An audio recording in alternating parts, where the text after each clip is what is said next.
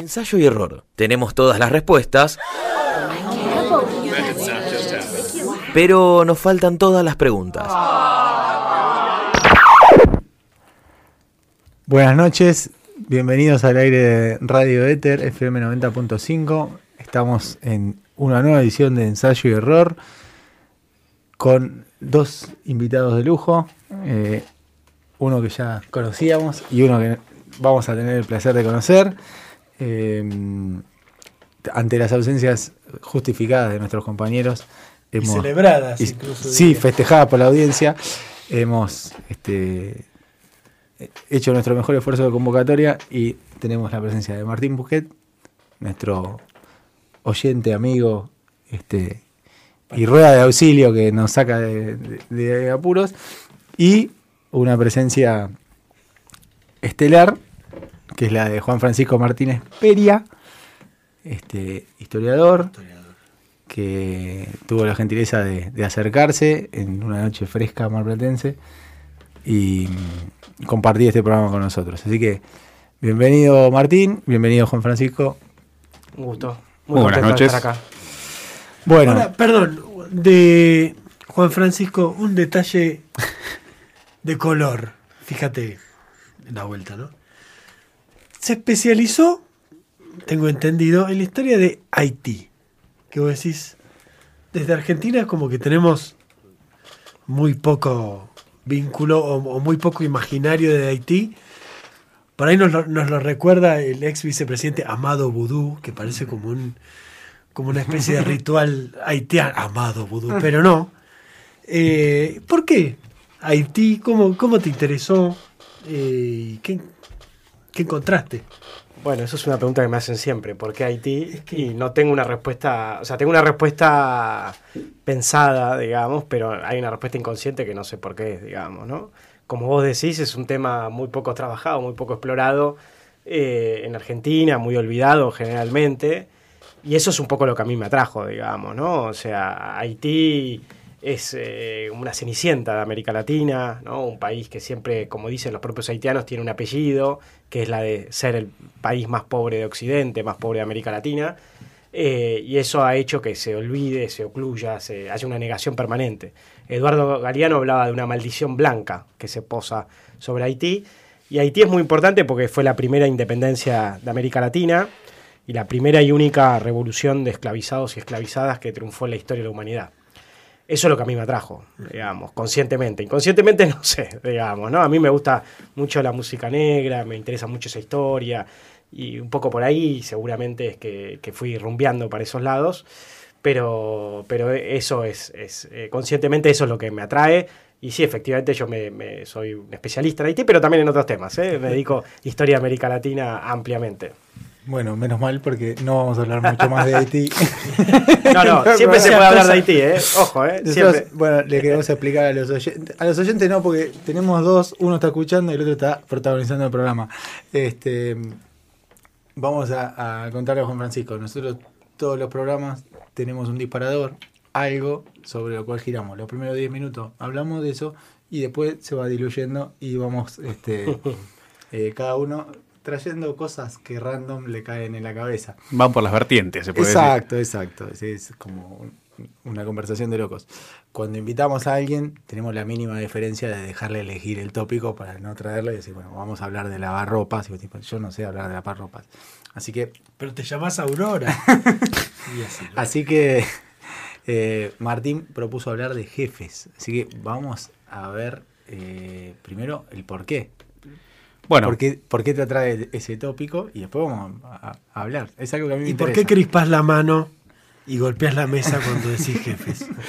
porque lamentablemente el último tiempo los he padecido, o lo he padecido en mi último trabajo, y siempre en mi, en mi vida estuve en relación de dependencia, entonces por lo general siempre tuve o un jefe, o un supervisor o alguien arriba que eh, he tenido buenos jefes y malos jefes. Entonces puede traer a, colección- a colación eh, ambos, justamente, porque no todos los jefes son malos ni tampoco todos los jefes son buenos. Entonces se puede ver sus pros y sus contras y el por qué. Eh, así que por lo menos partiendo de esa base y la última experiencia, por eso lo traigo a, a colación. Bueno, yo te, te entiendo. Este, tuve con algún lapsus entre 25 y 26 años con jefes y algunos siendo jefe. Mm.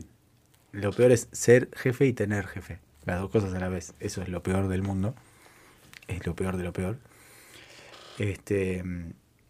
Y, viste, bueno, el- cuando todo, sobre todo cuando trabajas en empresas, viste que te bajan línea, te dan, te hacen cu- cursos y todas esas capacitaciones. Decís, ¿Cuánta falopa? Toda esta gente cobra plata. Esto es Esta plata podría donar a alguien. y- Hay que dedicarse a hacer esos cursos, entonces. Tal cual. Viste, aparte, te, te juro, una vez me tuve que devolver una cafetera, porque no me autorizaron a comprar una cafetera, pero me pagaban los viajes para ir a hablar con unos. Bueno, ¿Ves? si- Toda la plata que se gasta en esto, bueno, se. Viste, igual. Este. En Argentina nunca es bueno destapar una olla porque no sabes hasta, hasta dónde meter la mano en el quilombo. Eh, pero bueno, estaba eso de. No, no, es, no tenés que ser jefe, tenés que ser líder. Entonces las diferencias entre el jefe y el líder, ¿viste? Como que el jefe es un tipo que está porque lo pusieron ahí, porque no- eh, y manda porque por la por el cargo, pero no por la y bueno, eh, no hay diferencia. Jefe Es y líder son dos pelotudos.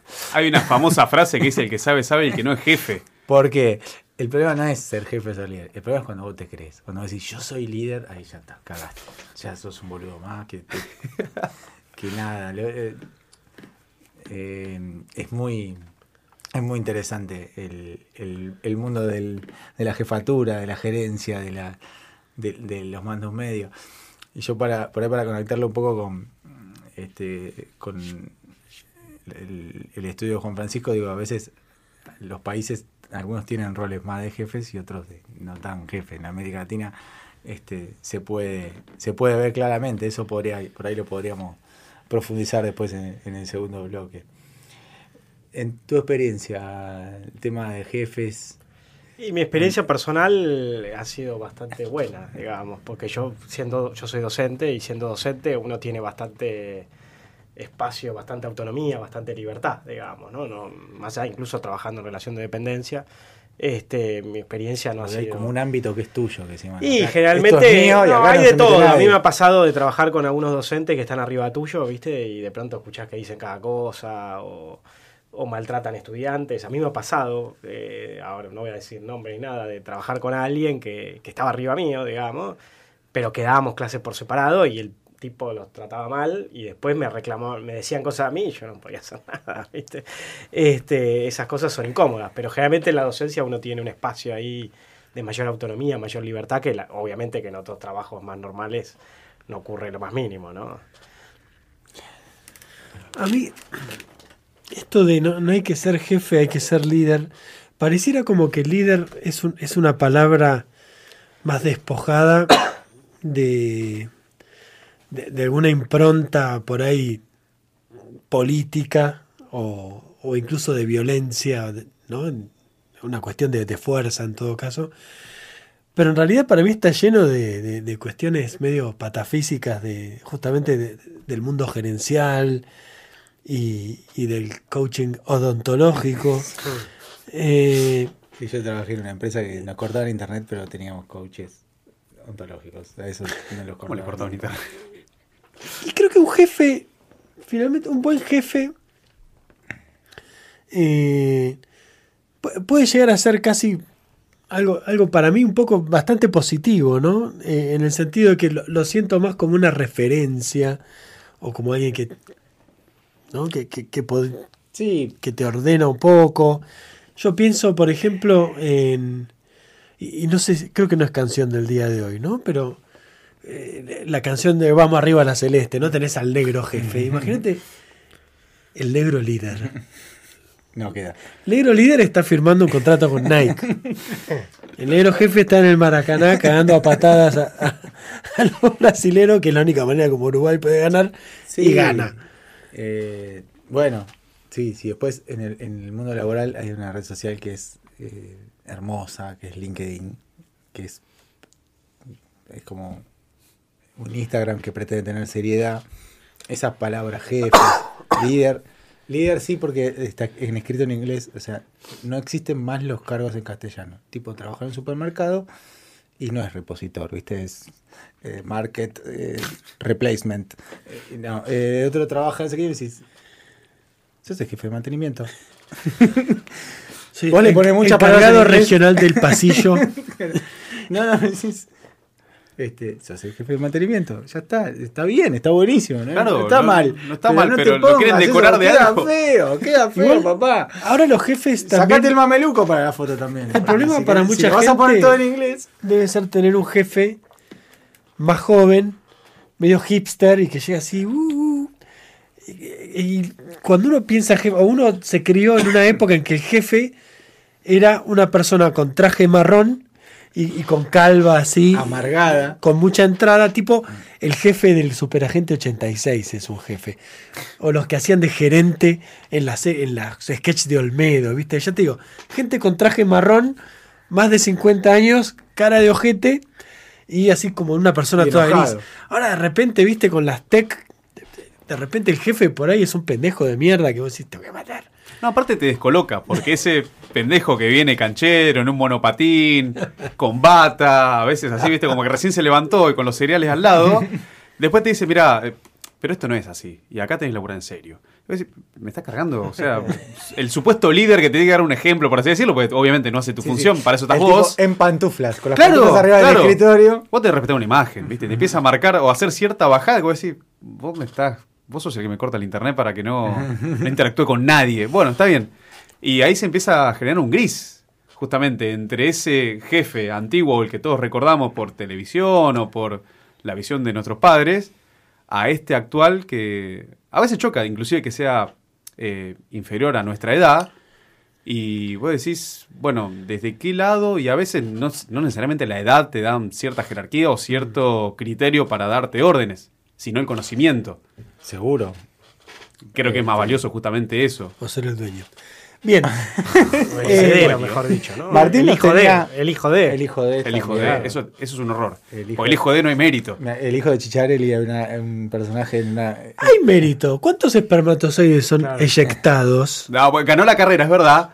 Si es que la persona estaba en el espermatozoide y no Pero en ese el óvulo. ese ¿no? No pibe sé que vos decís está. que llega con monopatín es el hijo de. Es, Ese- sí. es el prototipo del hijo de. Y me ha tocado el hijo de... Claro, sí, sí. yo Y, me sí. preguntaba todo porque le tenía que salvar las papas todo el tiempo. Decía, pero yo gano un 10 veces menos que vos y Claro, tengo que hacerte estos, estos PDF, me estás jodiendo. y, pero bueno, es el hijo de. Ganó la carrera Sí, que tenía que ganar. Otro problema que tiene el hijo de es que generalmente compite con su padre. Este, y esa competencia, vos de que estás en un nivel inferior a- en la escala jerárquica, la sufrís. Sí. Porque en vez de tomar, la toma de decisiones está contaminada por esa, por esa competencia. Y es este eh, después lo tenés que padecer. Nosotros teníamos en una empresa un jefe que venía una vez cada tanto y este, se juntaba con los clientes y a todos le decía que sí a todos. Toda cosa incompatible una con otra. Después te quedaba, el, te quedaba el quilombo de armarlo. Entonces, Claro. Pero si yo le digo que sí a él, le tengo que decir a él que no. ¿Cómo hago para decir a los dos que sí? Porque lo que él quiere y lo que el otro quiere son eh, diametralmente opuestos. Pero no, bueno. pero vos dame soluciones. Te pago para que me des soluciones. Sí, y después Otra otra, frase, frase- que dicen los jefes es, a vos no te pagan para pensar. Eso es lo que te iba a decir. A vos te, el día, o sea, a vos te pagan para hacer, decís, no, flaco, no es así. Sí, Yo sí. también puedo pensar, Claro. ¿qué te pasa, boludo? Te voy a matar. No sé, eso, eso- eso es Taylorismo. A mí, si no me pagan para pensar, dame trabajo fordista que te, te ajusto las tuercas como Charlie Chaplin en, en tiempos modernos. Creo que llegó el momento de las garajeas, que son como unos gargajos redonditos y, y plastificados, de un adelanto de qué es lo que cada uno más o menos trajo a la mesa. O, o trae. Bueno, empezamos por Martín. ¿Qué, qué, qué nos, ¿Con qué nos vas a sorprender eh, en la segunda mitad del programa respecto del tema? No, tengo ejemplos de, de buenos y malos jefes. Buenos jefes que me han dejado cosas muy positivas al día de hoy que puedo aplicar en otros trabajos. Y no necesariamente, si- sino también en la vida. Y también algunos malos ejemplos. Pero con eso me voy a defender. Más de los malos, que son más divertidos. Sí, obvio. Y, bueno, y Juan Francisco, ¿cómo hacemos para conectarlo a Juan Francisco con el mundo jefe? Y Este, no, yo voy a la- hablar de, algo de América historia. Latina. Vamos a hablar algo de América Latina. De- pero más de más político, si me permiten. Sí, acá la política siempre es Más bienvenida. política. Siempre que sea como la que pensamos nosotros, si no es malvenida. Si no hacemos como canosa, te, te- tenés que ir porque me late el corazón fuerte este, y te tenés que ir. Eh, somos así de, de, em, poco democráticos. Eh, vos tenías una historia para conectar con una canción. ¿La historia va antes o va después de la canción? No, va antes, así tiene una, una Entonces, intro. Este es el momento de tu historia. Perfecto. Eh, la canción que traje se llama Vida de Topos, que es de Divididos, que habla justamente de- del tiempo y cuando uno se acuesta y otro se despierta y que a veces sueña, despierto o, o viva contramano. Y esa canción me recuerda en mi infancia, me crié con mis abuelos y mi abuelo trabajaba en una fábrica textil de 8 de la noche a 8 de la mañana. Y mi abuela trabajaba de 8 de la mañana a 8 de la noche de limpieza, de mantenimiento básicamente. Entonces nunca se cruzaban, salvo en el cambio de sábanas prácticamente. Eh, y esta canción justamente me lleva a eso, a- al fin laboral, la demanda de estos jefes que te exprimen por 12 horas y bueno, que a veces en la relación humana, en el día a día, en la compañía que se elige, lamentablemente por estas situaciones no, no se concreta justamente el encuentro. Bueno, escuchamos Vida de Topos.